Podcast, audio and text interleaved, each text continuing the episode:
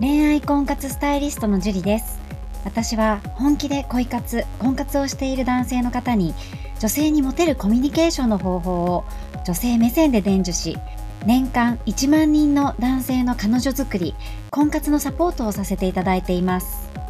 ポッドキャスト恋愛婚活スタイリストジュリの野獣でも美女を捕まえるテクニック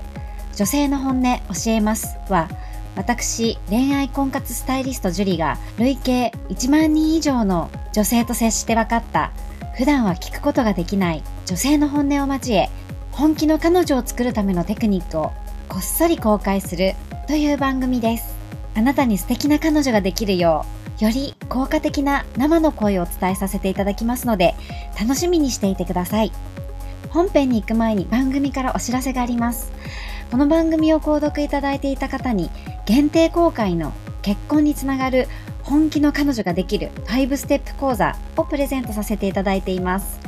番組の一番最初のボタンをクリックすると簡単にプレゼントが受け取れるようになっていますのでぜひご覧いただければと思います。質問も受け付けていますのでどしどし送ってくださいね。それでは本編のスタートです。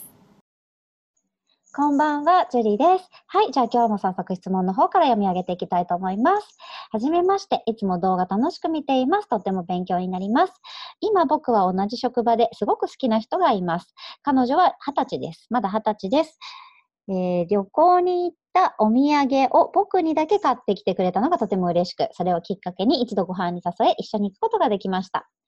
2回目のデートを誘ったのですが、予定が埋まっているから分かり次第、私の方から連絡すると言われました。ジュリーさんの動画で脈なしに当てはまると返事の返事と同じ内容でした。彼女の性格として、おとなしく控えめな性格なので、僕なりにいろいろ考え、しばらくご飯に誘うのはやめて、毎日、会社で積極的にコミュニケーションを取ろうと思い、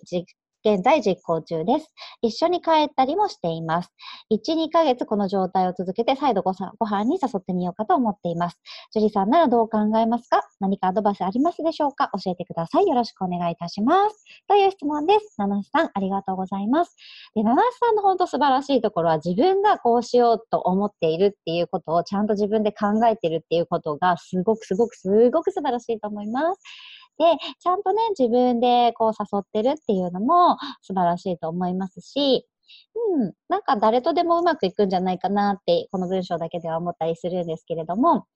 えー、七七さんがね、今ちょっとおいくつなのかがわからないんですけど、ね、僕にだけお土産を買ってきてくれたってことは、やっぱり人としては好きなんじゃないかなっていうふうに思うんですね。ただ、その一回ご飯に行った時に彼女がおとなしくて控えめなんだったら、ものすごく、もしかしたら気を使っちゃったのかもしれない。それは、七七さんが悪いわけじゃなくて、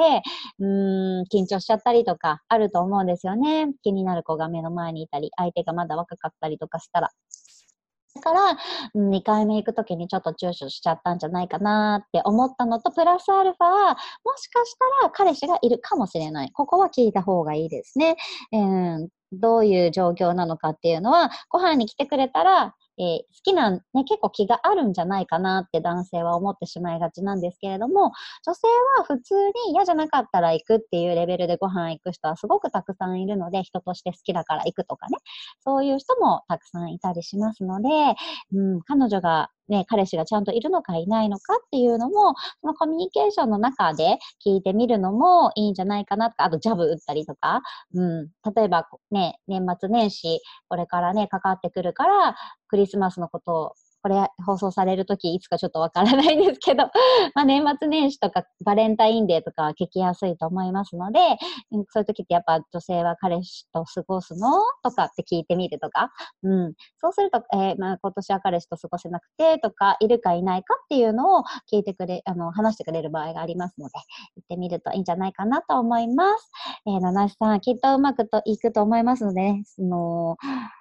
しばらくご飯に行くのは誘う、うん、コミュニケーションを取るっていうのすごくいいと思います。で、えー、1、2 1ヶ月ぐらいこの状態を続けて、再度理由を作ってご飯に誘ってみるといいと思います。えー、相手が来たくなるような理由を作って誘ってみるといいと思います。で、その前に聞けたら彼氏がいるか聞く。で、もし聞けてなかったらご飯行けたら聞くでもいいんですけど、なるべく、えー、そうですね、やっぱりコミュニケーションの中で聞けたらいいんじゃないかなと思います。七井さん頑張ってください。はい、じゃあ今日はここまでになります。ありがとうございました。この番組を聞いているあなたにプレゼントがあります。受け取り方は簡単。ネットで恋愛婚活スタイリスト樹と検索して、樹のオフィシャルサイトにアクセスしてください。次にトップページの右側にある無料動画プレゼントをクリック。表示されたプレゼントフォームにメールアドレスを登録して送信するだけ。ポッドキャストでは語られない極秘テクニックをお届けします。また、質問は今から申し上げるメールアドレスにお願いします。info.juriarima.com info.juriarima.com です。この質問の際には、懸命に、ポッドキャスト係と明記してください。それでは、次の回を楽しみにしててくださいね。